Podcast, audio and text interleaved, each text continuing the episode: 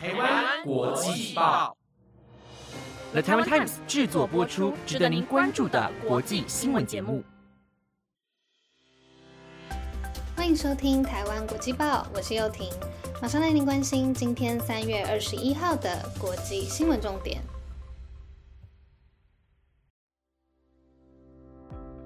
各位听众朋友，晚安！这礼拜又要变冷了，大家记得要多注意保暖，出门也不要忘记带伞哦。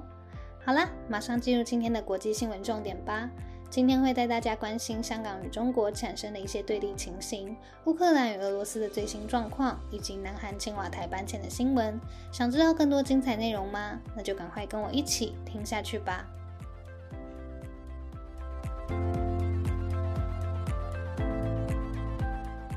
首先带您关心中国医护支援香港疫情的新闻。香港从二月疫情再次爆发后，就有越来越严峻的趋势，因此港府开始向北京中央请求支援。根据港媒指出，中国第一批医护共七十五人已经在十四号抵达香港，这些医护都是来自三级甲等的公立医院，后续也都是派出精兵强将到香港支援。不过，近日媒体对可能产生的纠纷提出质疑后，引发一连串争议。香港一家新闻台记者在十六号的疫情记者会中，对于市民与内地医护产生问题或不幸有医疗事故时的投诉管道以及流程提出疑问，但这个提问却演变成政治事件，意外加剧中港对立。中联办旗下的大公报痛批这位记者涉及仇恨内地医护，国政协副主席梁振英则是撰文批评这位记者。对此，新闻台发表声明道歉，但大多新闻界人士则是认为这个提问具备公共利益，这位记者只是在履行他的职务，不该受到这样的抨击。另外，本月十七号时流出一份工作分配表，显示香港医护负责配药、注射药物，中国医护则是负责更换尿布、喂饭、转身等工作。中国网友认为，分配给中国医护的工作都更容易被病毒感染，批评香港的做法。对此，香港政府政务司长李家超在昨天打圆场说明，中国医疗团队有丰富的临床经验，他们与香港团队互相支持是美事的典范，呼吁停止不负责任的胡乱猜想，以免损坏良好的关系和感情。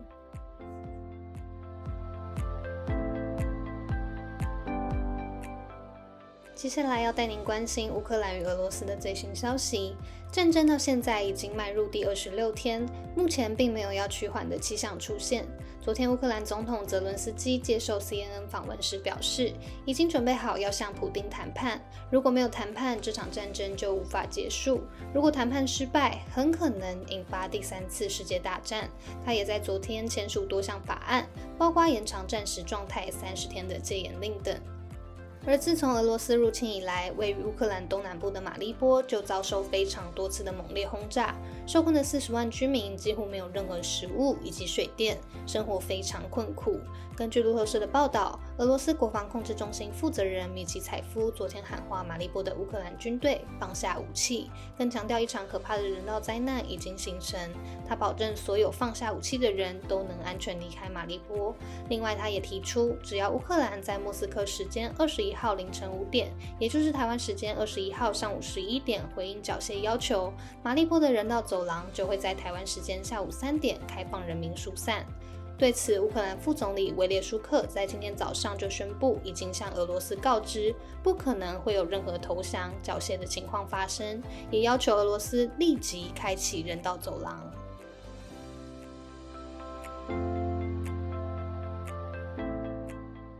接着带您关心位于乌克兰的车诺比核电厂，时隔三周终于能够轮替的消息。车诺比核电厂的四号机组在一九八六年时发生爆炸，引发事故。二零一五年时，一号到三号机组也陆续退役，目前是一座停用的核电厂。然而，在上个月二十四号俄罗斯入侵乌克兰之后，车诺比核电厂也被俄罗斯给占领。当时在那值班的工作人员也从那时起持续在核电厂内工作，三个礼拜都无法轮替。根据英国广播公司 BBC 的报道，约有两百名的工作人员和国民警卫被困在车诺比核电厂中。国际原子能总署 IAEA 表示，里面的员工在外国军队在场的极度压力下执行他们的工作，且没有足够的时间休息，早就已经精疲力尽，要求让他们进行轮替。根据报道，目前有四十六位自愿前往核电厂的员工进行轮替，有六十四位员工被允许离开，回到家人身边。这是自俄乌战争持续三周之后的第一次轮替。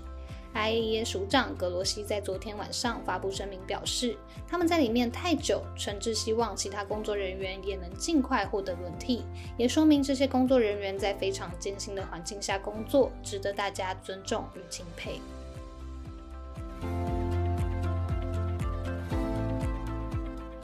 接下来将要带您关心南韩总统办公室迁移的新闻。这几周有为各位更新南韩总统大选的情形。最终由国民力量候选人尹锡悦在三月九号总统大选时击败共同民主党候选人李在明，当选成为下一届南韩总统。而尹锡悦在昨天宣布，他将不会入住原本在半山腰的青瓦台总统府，而是选择在首尔市中心设立总统办公室。他认为这样的做法更亲民，也更能够强化与民众的沟通。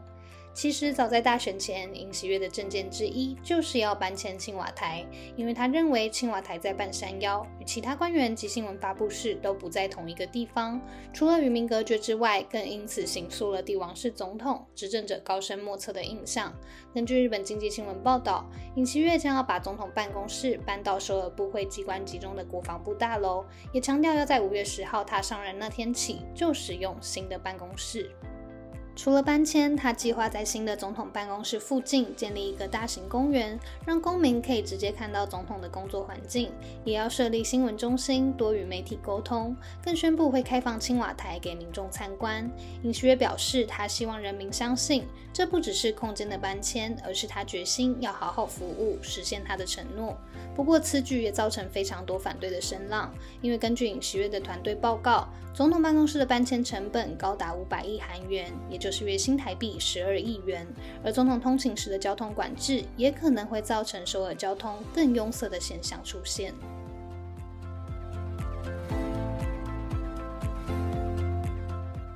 最后带您关心南韩娱乐圈的新闻。透过前南韩知名团体 Super Junior M 出道的歌手 Henry 刘宪华，近期将事业重心转移到大陆发展，出演不少中国综艺节目，鲜少在南韩亮相。近期他受邀担任首尔马浦区警察署的校园暴力预防宣传大使，引发争议。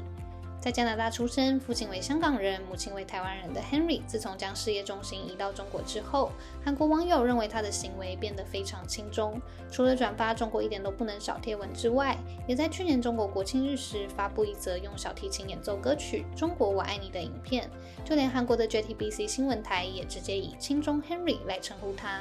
韩国网友认为他不适合担任韩国的校园暴力预防宣传大使，争议因此持续扩大。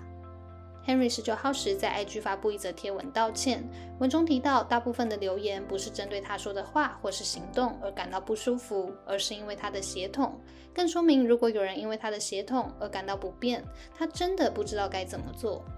此篇道歉贴文一出，更引发网友不满，认为他想把自己的轻中行为推成种族歧视议题来博取同情，且在韩国发展十三年，却连最基本的韩文“对不起”都写错，让网友直批他完全没有诚意。而这则贴文还未发布超过二十四小时，就被 Henry 自己删除。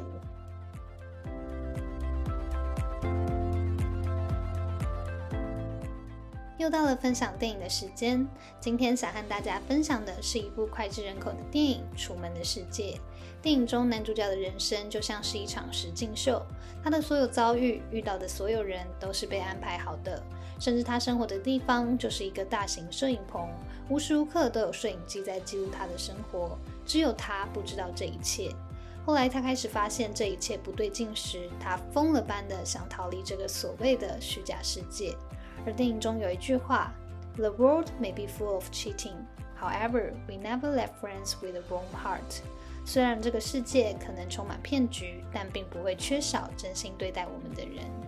其实人生就像是一场戏，有非常多未知的状况会发生，但如果没有勇敢去尝试，是否就像是一开始被困在摄影棚中的楚门一样，没办法突破了呢？